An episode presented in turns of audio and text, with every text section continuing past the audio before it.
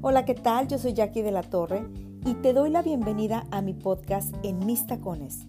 En este espacio encontrarás situaciones reales de mujeres reales, aventadas, profesionales, divertidas y además chingonas. Y recuerda que reinventarse es la clave.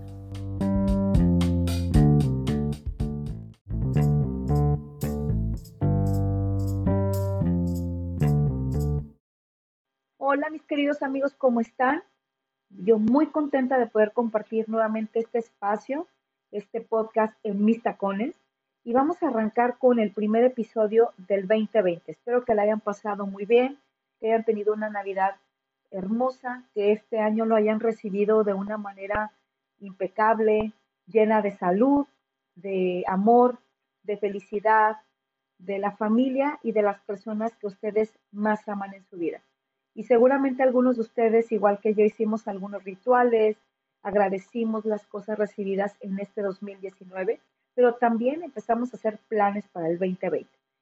Y les recuerdo que escuchen mis podcasts anteriores donde hablamos justamente de eso, de cuáles son la forma de hacer los propósitos eh, y lograr tus objetivos de una manera sencilla con nueve, nueve claves, que fue el podcast anterior. Y también eh, los invito a que lean mi columna en el blog, también llamado En mis tacones.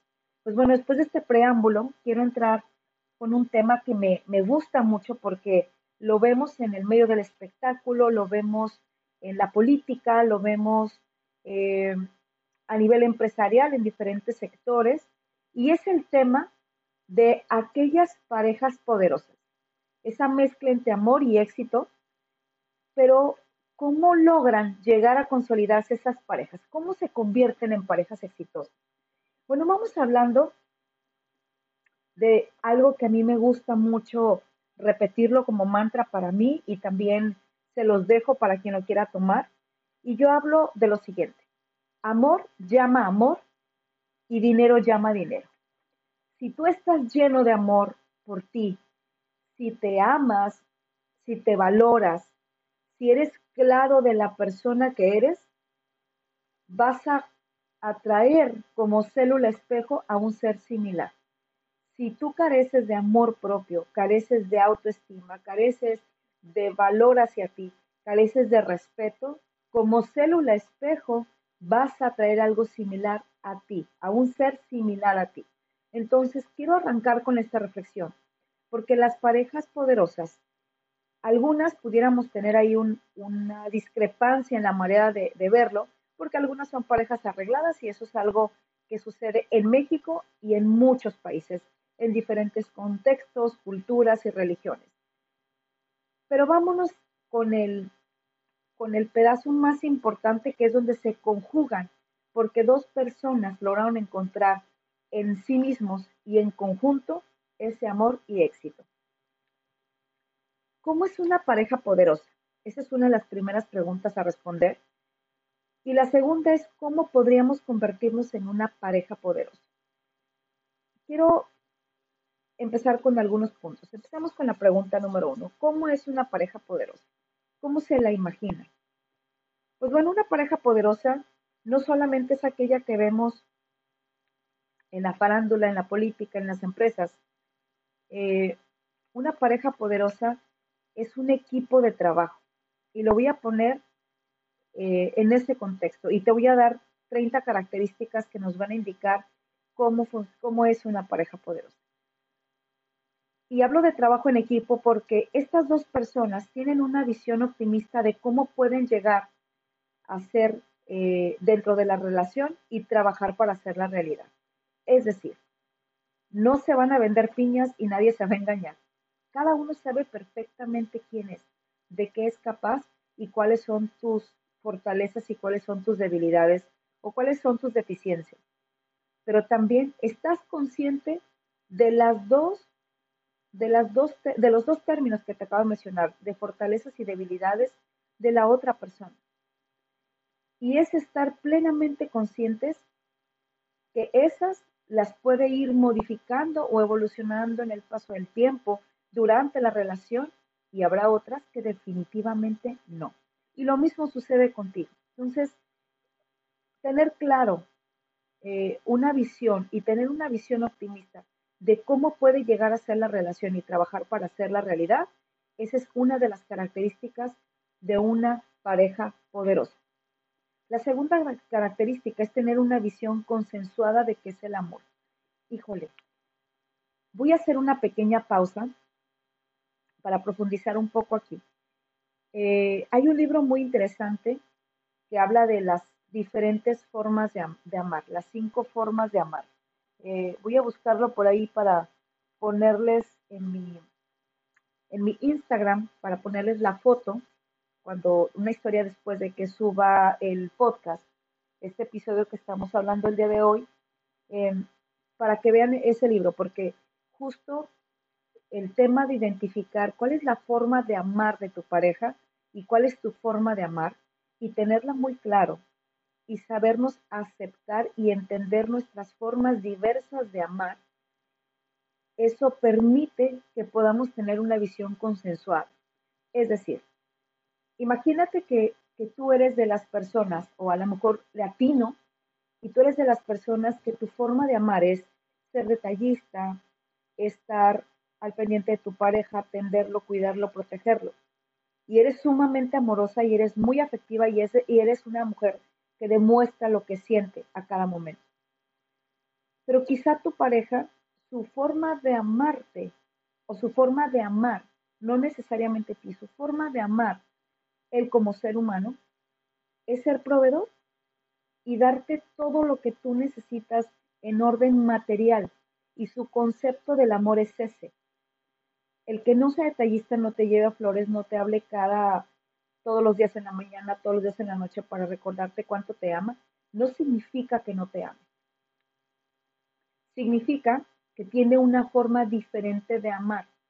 Y cuando tienes una visión consensuada es tener muy claro cómo suele amar cada uno. Y la magia está en que si tú eres detallista, sepas que él, al ser un excelente proveedor contigo, es una forma en la que te está demostrando que te ama. Si tú, proveedor o tú, proveedora, no eres de, no eres de, hacer esos detalles o de regalar flores, pero la otra persona te transmite a ti ese amor, ese cariño, ese detallista contigo, esa es su forma de amar. Y cuando logramos entender estas formas de amar, y estamos muy claros de cómo funcionamos en pareja, entonces tenemos una visión consensuada de que es el amor para ambas partes. Punto número tres, estar ambos comprometidos con la relación. Indudablemente aquí no hay mucho que explicar. Si la persona está contigo eh, hablando de su forma de amar y tú identificas y tienes claro su forma de amar y es una persona constante, que está pendiente, que construye día a día, que va en la mejora continua, él o ella y ambos, entonces es alguien que está comprometido también en la relación. La cuarta característica es tener cada uno sus propias pasiones e intereses que los mantengan entusiasmados. Es decir, que no van a andar como muéganos todos los días, que cada uno tenga su propio espacio individual, lo respete, lo valore y lo honre y que tengan esos intereses que no necesariamente deben ser comunes, pero que te mantienen a ti como ser individual entusiasmado, motivado, feliz.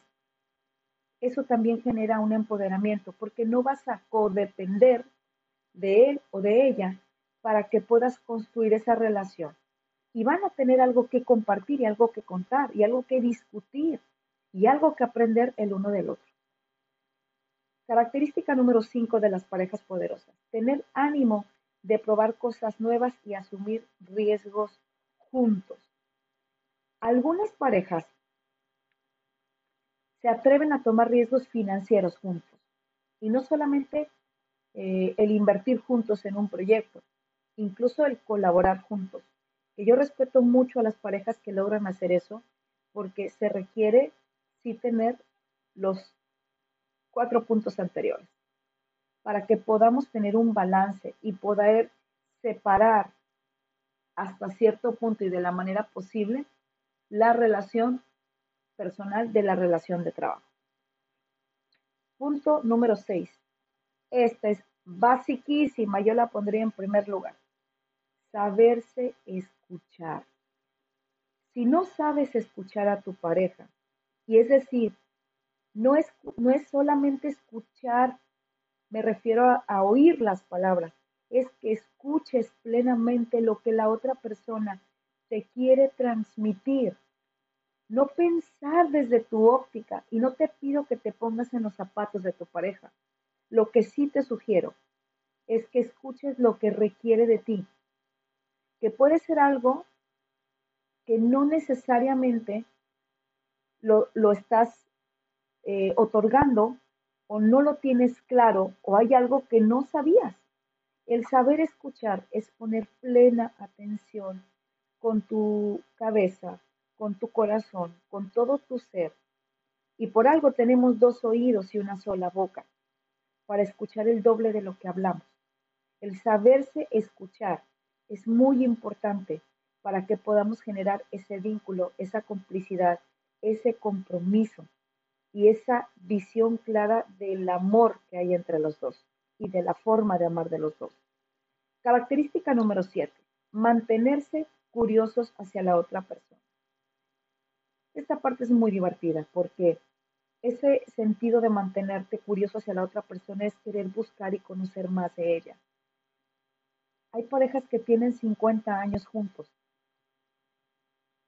pero no sabían que había algún temor escondido en alguna parte, que había algún deseo reprimido en alguna parte, que había algún sueño que se tenía de niño y que no se logró porque en el proceso eh, crecieron, llega la obligación de trabajar, se conocen, forman una pareja, se casan, tienen hijos y quedan suspendidos esos sueños.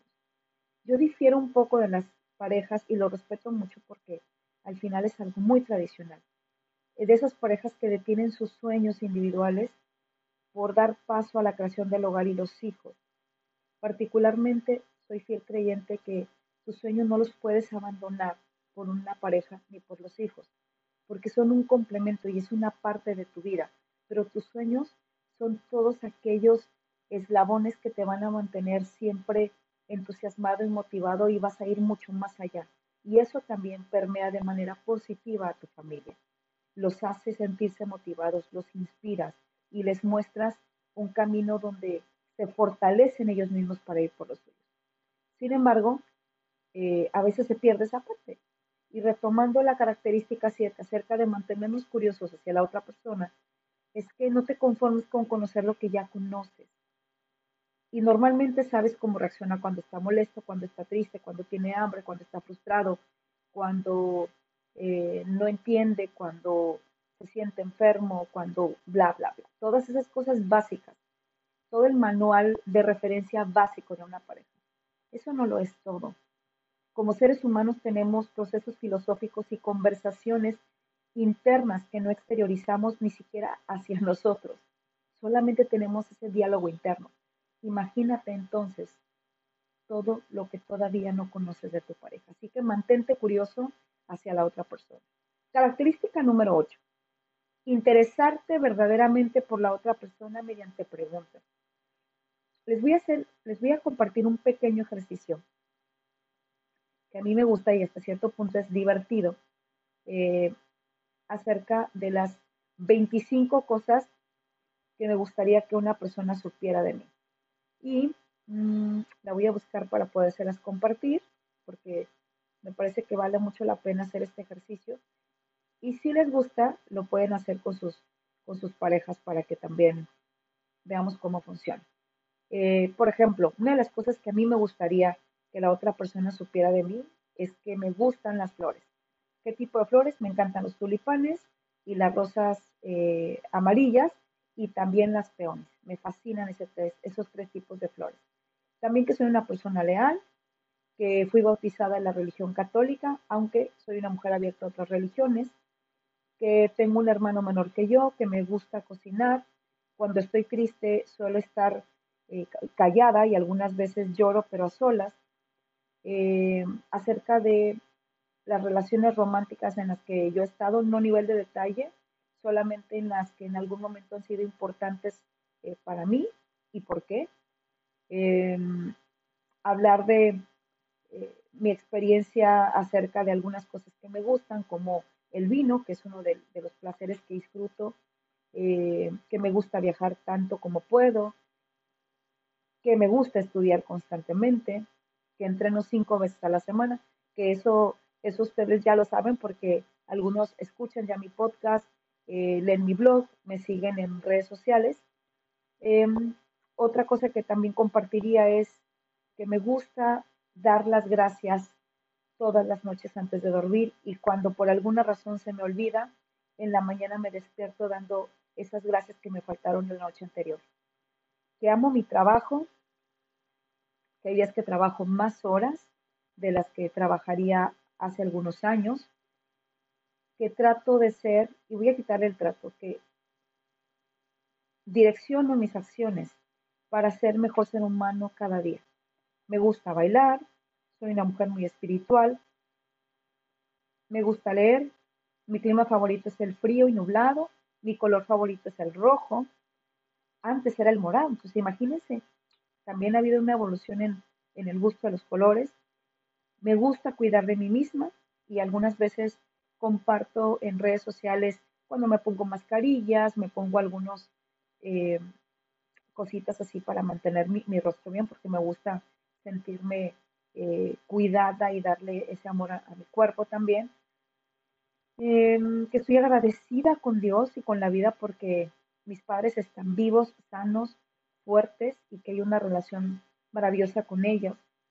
Que algunas de mis canciones favoritas eh, son eh, The Reason, The Way You Look Tonight y Can't Take My Eyes Off of You. Y que soy pequeña, que mido unos 53. Fíjate, qué sencillo. 25 cosas básicas, algunas quizás no las conocías de mí. Y te voy a dejar este ejercicio eh, interesante que vale la pena que podamos que podamos compartir y, nos permita conocer también más de la otra pareja. Si te funciona, eh, tú puedes armar el tuyo. Yo te di 25 opciones que pudiera compartir con alguien y que son cosas que a veces no sabemos. Por ejemplo, las canciones favoritas. Yo he conocido parejas que sí hablan de qué tipo de música les gusta, pero no cuáles son tus tres canciones favoritas. Y bueno, toda esta información, ya si nos vamos a qué puedes hacer con ella en el tema de mantenerte curioso y de indagar con preguntas es que puedes eh, sorprender a tu pareja con detalles muy lindos, si eres del, perfil que ama con detalles, para hacerla sentir o hacerlo sentir querido, amado y que hay un genuino interés y compromiso de tu parte. Nos vamos con la característica número 9 de las parejas poderosas, amor y éxito. Ayudarse a curar las heridas del pasado.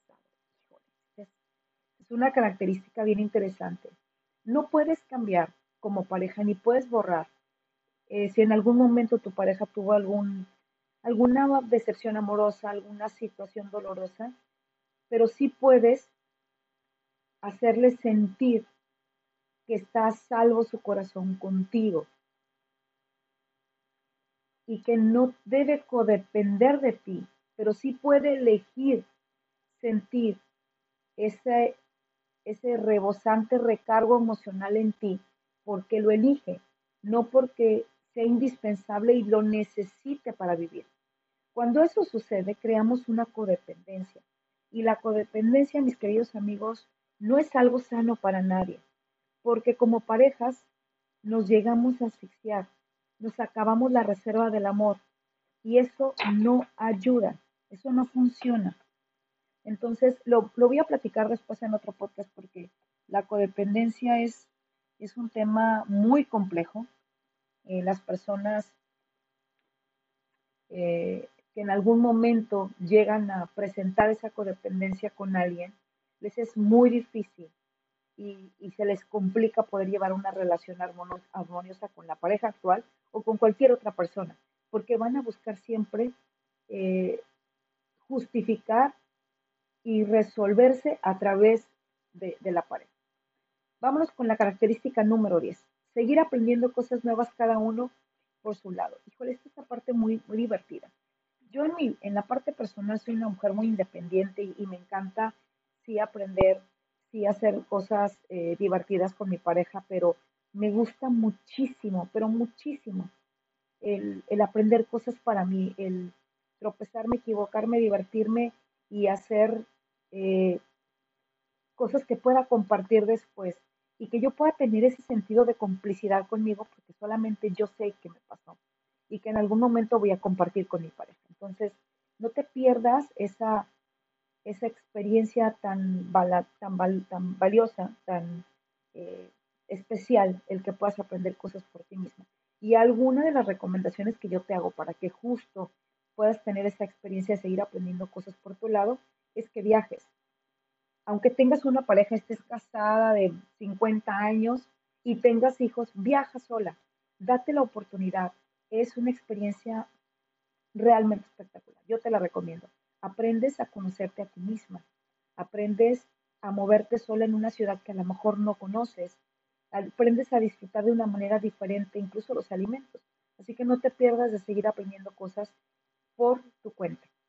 Característica número 11. Mantén cada persona un espacio de privacidad y tiempo para sí misma. Eh, algunas recomendaciones que yo te puedo hacer para no, no hacer tan reiterativo y tan repetitivo lo que te he comentado acerca de tener tu espacio individual. Algunas recomendaciones para tener tu privacidad es que tengas em, eh, actividades que tú hagas solo. Por ejemplo, eh, irte a un spa solo, hacer ejercicio tú solo, digo, tú solo yendo al lugar donde te sientas a gusto, eh, ir al cine solo de vez en cuando, salirte a comer, regalarte una cena, una comida tú solo, eh, tener actividades donde tú puedas reafirmarte como ser humano e individual. Buscamos siempre que las relaciones duren el mayor tiempo posible y para toda la vida. La realidad es que las parejas han evolucionado de tal manera que en el paso del tiempo nos hemos llenado de valor y nos da menos temor el poder decir, eh, prefiero terminar una, relación porque no me siento satisfecha o no estoy completamente feliz. Entonces, pues es importante que tú también conserves ese espacio de privacidad y tiempo para ti mismo, porque cuando todo tu, tu ser se volca hacia la otra persona es como quedarte sin nada. Y no puedes tú de manera individual quedarte sin nada. Característica número 12. Existe predisposición a seguir ahí cuando las cosas se ponen feas. Aquí es donde pones a prueba realmente la relación. Eh, hay situaciones que pueden ser enfermedad, puede ser algún fracaso económico, pueden ser situaciones de tu familia que se convierte en secundaria una vez que tú formas tu nuevo núcleo. O pueden ser incluso situaciones de tu pasado que, que se te presentan de pronto y hay que enfrentar y quizás son situaciones que en algún momento no compartiste por alguna razón. Entonces es aquí cuando vas a ver realmente de qué está hecha la relación en la que tú te encuentras. La característica número tres es la honestidad. Y voy a mencionar una, voy a parafrasear algo que, un amigo muy querido, Pavel Velarde, eh, siempre la comenta y, y me hace mucho sentido. Y es una frase que pesa mucho. Y él decía, la verdad, aunque te mate. Cuando no eres honesto con los demás es porque existe una carencia de honestidad contigo mismo. Podemos engañar al mundo, pero a nosotros no nos podemos engañar, porque sabemos perfectamente la clase de ser humano que somos y lo que hacemos. Característica número 14. Acuerdos consensuados por ambas partes. Puedes no estar al 100% de acuerdo o alineado, pero si lo negocias y al final, aunque no sea algo que tú quisieras, llegan a un acuerdo, debe de haber un respeto y una eh, connotación positiva para aquellos acuerdos que han sido plenamente consensuados. Y es decir, que tomen decisiones en conjunto, donde los dos, eh, aún a pesar de no eh, predicar o de buscar o de querer tal situación, puedan llegar a ese acuerdo. Punto número 15. Definitivamente la clave, tolerancia hacia los defectos de la otra persona. Y eso tiene mucho que ver con las, las primeras características que les mencionaba. Es saber la persona quién es. Hay situaciones negociables, no negociables. En mi caso te pongo un, un ejemplo que no, no es negociable. Estar con alguien que fuma, no puedo. Y yo soy muy honesta con eso. Si alguien fuma, no puedo tener una relación con esa persona. Y puede ser un hombre atractivo, puede ser un hombre con, un físico que, tú dices, Dios, que escuche tan hermoso, tienes que ser humano. Pero para mí no es negociable por tres sencillas razones. Primero, no, no podría soportar estar cerca de alguien que fuma. Segundo, para mí es una señal de una falta de, de amor y una falta de cuidado hacia tu salud, a ti como ser humano y definitivamente esa falta de amor, el estar consumiendo eh, tabaco sabiendo y estando consciente, porque nadie es inconsciente de los efectos colaterales que tiene el, estar consumiendo cigarro, fumar cigarro. Y tercero, porque sería faltarme al respeto a mí, a, mis creencias, con lo que yo me siento cómoda, el querer hacer, el, ceder ante alguien que es muy respetable quien decide fumar, estaría pasando por encima de mis propios valores. Entonces, eso sería ser deshonesta conmigo y deshonesta con la otra persona. Punto número 16. Positividad para conocerse y concentrarse en las virtudes de la otra persona. Puede, otro ejemplo que pudiera ponerles para que podamos eh, verlo más, a detalle. Y eso es algo muy real que no voy a mencionar nombres porque eh, por respeto y porque no es, no, es, un tema que voy a compartir de, dónde viene. Pero imagínense que eh, normalmente tenemos un prototipo de persona que buscamos, alguien de cabello oscuro, y eso lo, pasó a alguien muy cercano a mí, alguien de cabello oscuro, dentadura perfecta, medidas perfectas, y no me refiero a 90, 60, 90, sino pues que tenga ciertos eh, atributos físicos. Quizá no va a tener un cabello oscuro, lacio, negro azabache, y va a tener un cabello castaño. Pero es un ser humano eh, honesto, transparente, eh, afectivo, seguro de sí mismo, inteligente, que suma, que aparte es divertido, pues te enfocas en todas estas cosas positivas y no en un color de cabello. ¿Vamos bien? Entonces, hay situaciones que suman más y que no te restan. Cuando nos enfocamos en las que desde tu óptica, desde tus zapatos te restan, entonces no estás viendo la parte positiva. Con esto no te digo es que estés con alguien a quien no amas o que estés con alguien que no te inspira solamente por verle las cosas positivas. No, no me refiero a eso. Simplemente que es importante que le demos el valor a, lo que realmente lo tiene, pero cosas básicas eh, y cosas que podemos negociar y que podemos tolerar y podemos respetarlas incluso y que no van a generar un problema eh, en la relación, pues bueno, enfoquémonos en la parte de, de las virtudes de la otra persona. 17, y este es muy clave, clara y concreta, así como la comunicación, es el respeto. Y el respeto empieza por ti y termina con el de enfrente. Punto número 18 de las parejas poderosas. Características de parejas poderosas. Saber gestionar los conflictos sin reprimir las emociones ni dejarse arrastrar por ellas. Inteligencia emocional. Algunos tips que te doy para que en momentos de enojo puedas transmitir tus emociones de la manera asertiva y que no te permitas arrastrarte por ellas es lo siguiente, palabras claves. La forma en la que actúas cuando estás molesto genera que yo me sienta de tal forma. Cuando tú te adueñas de tus emociones, no estás responsabilizando al prójimo. Es muy diferente decirle, cuando tú, tú te enojas, haces que yo me sienta mal porque yo le estoy dejando la responsabilidad a la otra persona de lo que yo siento. Entonces, claves es que yo me adueñe de mis emociones y yo diga cómo me siento o cómo me, que tal situación como me hace sentir. Cambia porque incluso el diálogo se vuelve objetivo y se vuelve cercano y hay apertura. Pero cuando empezamos a señalar y a culpar, tú siempre, tú nunca, es que tú eres así, eres asá, cuando hacemos señalamientos y estamos calificando a la otra persona, entonces no estamos haciendo una gestión adecuada de conflictos. Estamos permitiendo que las emociones nos arrastren. Y levantar la voz y generar gritos cuando estamos empezando a sentirnos emocionalmente eh, desequilibrados, entonces también es dejarse arrastrar por ellas. Es muy importante que utilicemos las palabras correctas para comunicar cómo nos sentimos. Y eso es comunicación asertiva. Punto número 19. Ausencia de amenazas o ultimátum. Aquí no hay cabida en las relaciones para amenazas.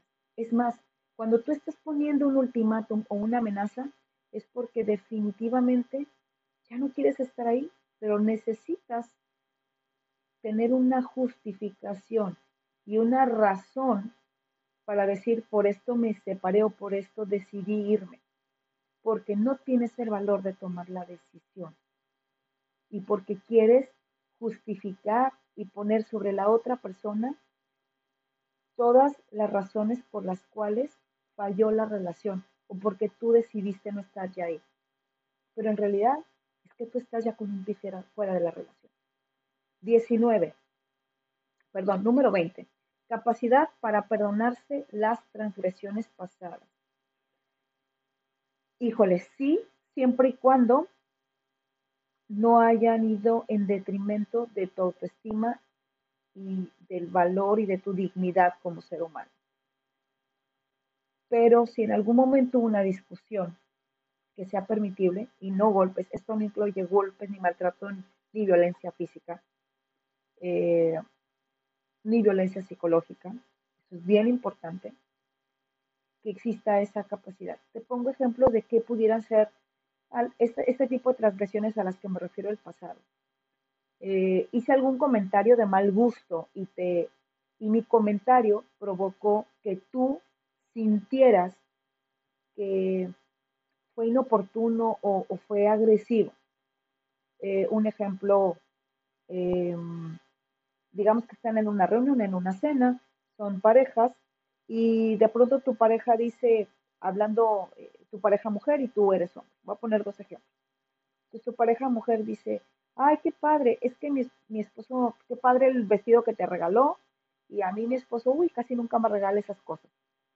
Entonces, ya después lo discutirán en casa y demás, pero él, por ejemplo, pudiera eh, perdonar ese tipo de transgresiones y manejarlo contigo y decirte, oye, el que yo no te regale un vestido es porque no me pasó por la mente o tal. Eh, independientemente de eso, el tema material o el vestido es que yo me sentí mal o me molestó que tú me expusieras de esa forma o me sentí expuesto cuando tú hablaste de esa forma de mí, que sería la forma correcta.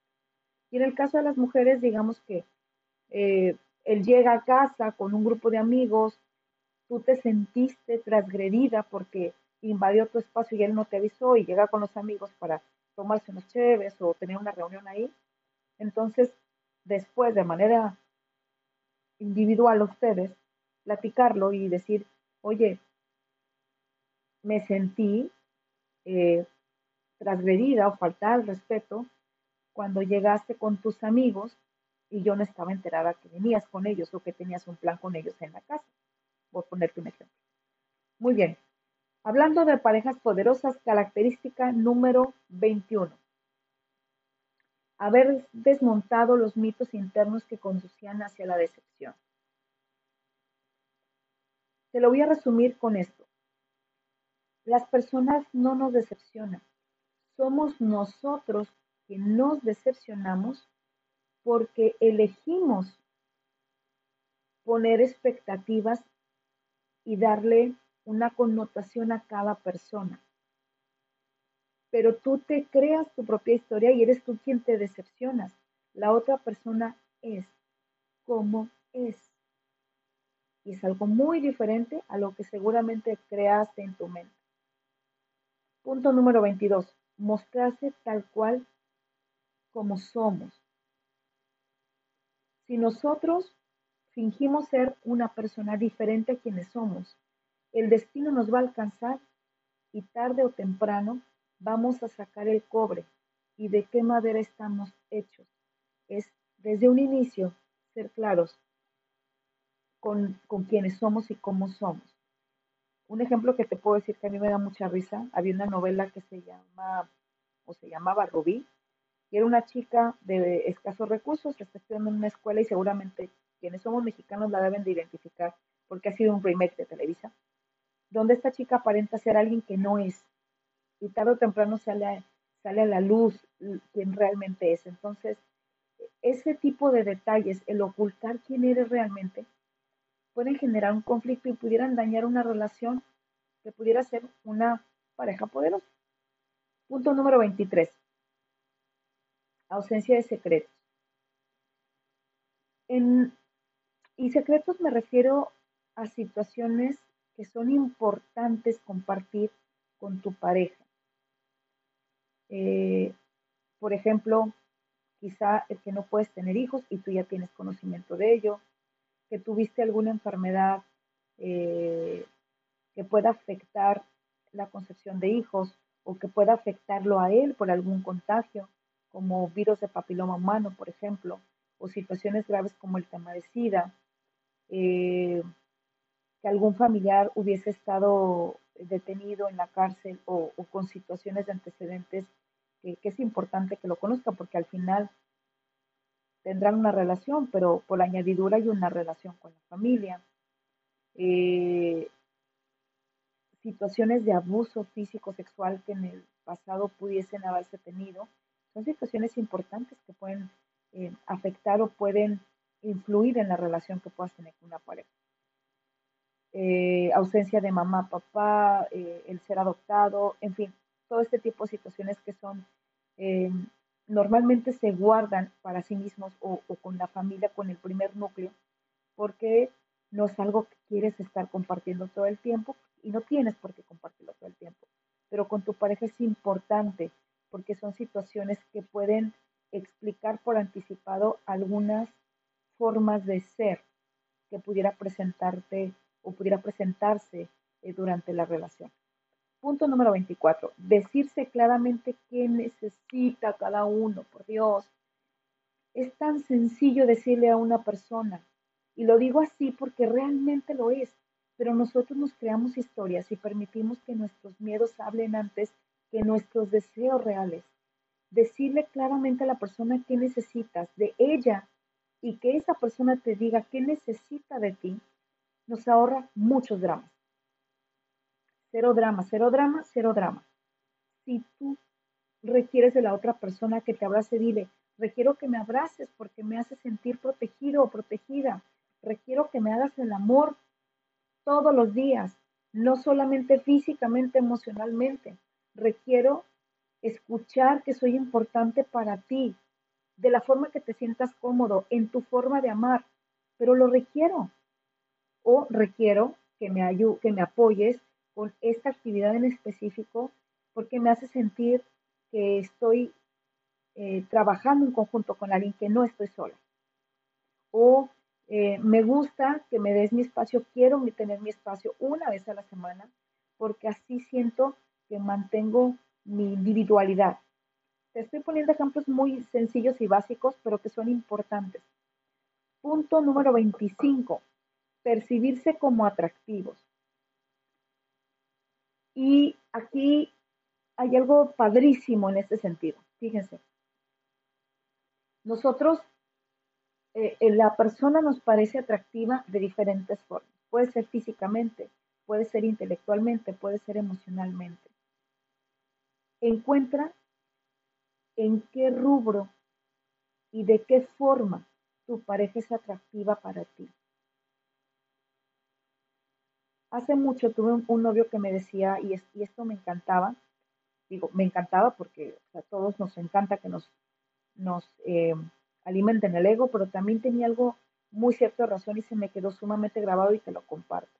Él decía, me excitas de tres formas diferentes posibles para mí. Y de esa misma manera eres atractiva para mí, emocional, física e intelectual. ¿Hace cuánto no le dices a tu pareja para que sea una pareja poderosa? ¿De qué forma eres o es atractivo o atractiva para ti? Si tú no le dices a tu pareja de qué forma es atractivo o atractiva para ti, él no lo va a saber. Y puede que se convierta en algo físicamente despampanante y ese no es el atractivo para ti. Quizá el atractivo para ti es que es una mujer sensible, emocional, y quizá ella está pensando otra cosa y tratando de no ser tan emocional porque piensa que físicamente es como va a ser mucho más atractivo para ti. Insisto, dile que necesitas, dile qué es lo que percibes en ella que para ti es atractivo o en él que para ti es atractivo. Punto número 26. Humor. Hay que tener sentido del humor. Hay que aprenderse a reír juntos. No hay cosa más deliciosa y divertida que ver a una pareja que tiene sentido del humor y que se ríe y se divierte de sus propias eh, complicidades. Entonces, sentido del humor no puede faltar. Punto número 27. Crecimiento dentro de la pareja. Una pareja poderosa está en constante crecimiento de forma individual y de forma compartida. Si tú limitas a tu pareja a que crezca en todos los sentidos, física, emocional, intelectualmente, entonces estás limitando esa evolución a ser una pareja poderosa. Punto número 28. Indudablemente debe de haber un buen sexo. Y buen sexo desde la perspectiva de ustedes, no el buen sexo que todo el mundo diga. El buen sexo es el que tú eliges y sientes y creas y y desarrollas y practicas con tu pareja, que puede ser no el buen sexo para otra pareja. Pero si ustedes dos eligen e interpretan que han tenido un buen sexo, manténganlo así. No tienen que competir con nadie. A los únicos que les debe de gustar cómo tienen ese encuentro sexual o cómo hacen el amor es solamente ustedes dos. Punto número 25 y penúltimo. Características de una pareja poderosa. Intimidad no sexual donde desnudarse es emocionalmente importante. Es decir, que yo puedo emocionalmente desnudarme con mi pareja y decir lo que siento. Y no solamente en cuestión de, de sentimientos, de amor, en cuestión sexual también, en cuestión de mis sueños, de mis perspectivas de la vida, de lo que pienso, de lo que sueño, porque es una manera también de tener una intimidad muy grande. No te la pases 24 horas teniendo sexo con tu pareja.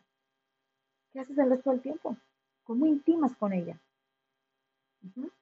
Y último punto, mostrarse gratitud por todo lo que se aportan mutuamente. Y es de las cosas que menos se generan dentro de las parejas. ¿Hace cuánto no le dices a tu pareja, gracias por abrazarme cuando he tenido momentos difíciles? Gracias por guardar silencio cuando en una discusión acalorada eres tú quien eh, marca la pauta en ser prudente y el evitar que la discusión se haga más fuerte. Gracias por traer alimento a mi casa. Gracias por abrazarme y besarme todos los días. Gracias por aceptarme como soy. Estas son 30 de muchas características, pero 30 son suficientes para que te des una idea de las parejas poderosas y que rompamos con esa idea de que las parejas poderosas son solamente aquellas del medio artístico, de la política o de los grandes empresarios. Tú, yo, cualquiera puede crear una pareja poderosa. Ahora vamos con la segunda pregunta cómo podemos crear o convertirnos en una pareja poderosa. Muy bien, cinco claves súper sencillas. Primero, sinergia. trabajen en cómo superarse ustedes mismos como individuos y como pareja. Y hazte las siguientes preguntas. ¿Qué puedo hacer yo para mejorar? ¿Qué podemos hacer nosotros para llegar donde queremos estar? Y si estás buscando pareja o buscas a alguien que quiere tener una relación con un par, no con una figura paternal y maternal, entonces vas a buscar esa sinergia. Alguien que esté dispuesto a ir en mejora continua. Punto número dos. Prioridades. Aunque es importante que cada uno trabaje para alcanzar propias metas, hay ocasiones en las que habrá que priorizar los sueños de pareja. Por ejemplo, hay un, hay un caso de alguien que es muy conocido, el caso del CEO de Amazon, Jeff Bezos. Se toma el día libre cuando su esposa, que es escritora, Mackenzie Bezos, necesita ayuda para revisar algunos manuscritos. Fíjate. Él está colaborando con ella para revisar algunos manuscritos. Entonces, eso es prioridad porque ella es escritora y necesita ese apoyo. ¿Cuántas veces tú has cedido o has marcado la prioridad en conjunto con tu pareja? Y esto no significa que Jeff Bezos va a dejar su, su trabajo y va a dejar su empresa. Simplemente está colaborando un día. Marcaron prioridades. Punto número tres. Espacio para el trabajo y espacio para la familia. El famoso balance of life. Cuando es posible, es muy importante que ambas partes dejen el trabajo sobre el escritorio, una vez terminado el horario de oficina. Sé que, sobre todo en mi hermoso país, México, a veces eso se nos llega a complicar un poco, porque creemos que, que no lo podemos hacer, que tenemos mucho trabajo, que somos altamente workaholics. La realidad es que sí lo podemos hacer si nos organizamos de una manera eficiente y si aprendemos a marcar prioridades. Entonces, eh, la pareja que te puedo decir más entretenida como ejemplo de Silicon Valley, un Bridge y Dave Morton, ellos dicen lo siguiente. Ir a cenar sin nuestros teléfonos es uno de nuestros mayores logros. Inténtalo. ¿Qué pasa? Es más, ni siquiera los tienes que dejar en casa, ni siquiera los tienes que dejar en el auto. Apágalos mientras estés con tu pareja cenando, disfrutando de un exquisito vino tinto o blanco, de compartir una pasta, o tal vez de sentarte con tu pareja a tomar un café a la orilla de la playa, mientras el viento está soplando, tomar, tomándose de la mano, y no importa, a lo mejor son 30 minutos. Pero ¿qué pasa si lo haces? La relación se, refuerza y se hace eh, íntima que ese término me gusta mucho, íntimo. Punto número cuatro, proyecto a largo plazo. Las parejas exitosas no terminan por cualquier pelea, discuten de forma inteligente, es decir, seleccionan sus batallas a ganar, seleccionan sus batallas a combatir, no por cualquier cosa básica, superficial. Ellos buscan en qué vale la pena discutir, pero no por cosas absurdas.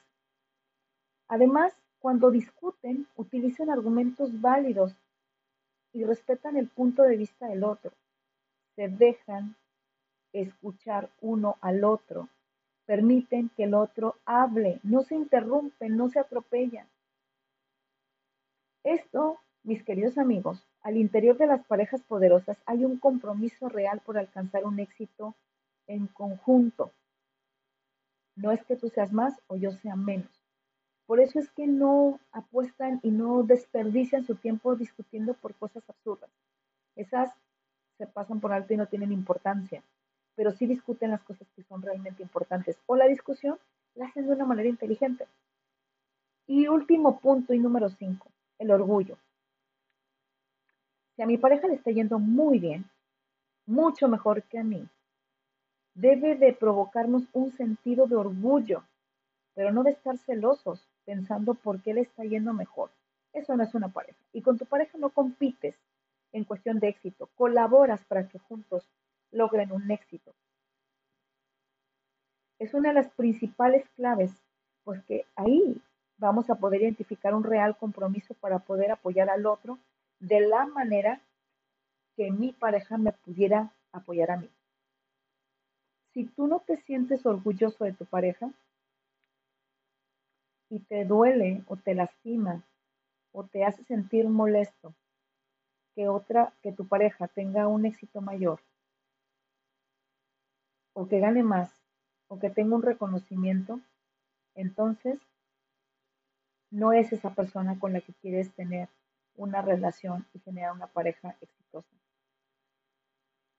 Porque tú no estarías dispuesta o dispuesto a sentirte orgulloso o orgullosa de tu pareja. ¿Y sabes qué? No seas un estorbo en su camino y tampoco permitas que sea un estorbo en tu camino. Porque siempre vas a estar teniendo un conflicto cada vez que tenga un éxito y un logro más que tú. Amigos, los dejo. Ha sido un verdadero placer. Llevamos 50 minutos hablando de este tema y quiero cerrar con mi frase de siempre. Antes, antes de decírsela es, eh, vivan este año de una manera intensa. Atrévanse en este 2020 a amar, atrévanse a correr riesgos, atrévanse a ser felices, atrévanse a aprender, atrévanse a experimentar, aprendan eh, todo lo que quieran y atrévanse también a ser ustedes mismos, a respetarse, a valorarse. Pero sobre todo recuerden esto que les digo en cada uno de mis episodios. Reinventarse es la clave. Les mando un beso enorme y muchas gracias por seguirme. Compartan, por favor, este episodio, compartan el podcast en mis tacones. De verdad que lo hago con mucho cariño, buscando sumar a sus vidas y mándenme un mensaje, mándenme un correo eh, o un mensajito por, por DM en Instagram o mándenme un mensaje a través de, Facebook. Recuerden que tenemos, eh, que estamos construyendo una fanpage que se llama Jackie de la Torre, si me pueden buscar, como Jackie de la Torre en Facebook. Y les mando un beso y un abrazo, que tengan un 2020, un inicio de década espectacular, lleno de amor, de salud, de dinero, de bendiciones, pero sobre todo que ustedes se sientan felices con ustedes mismos.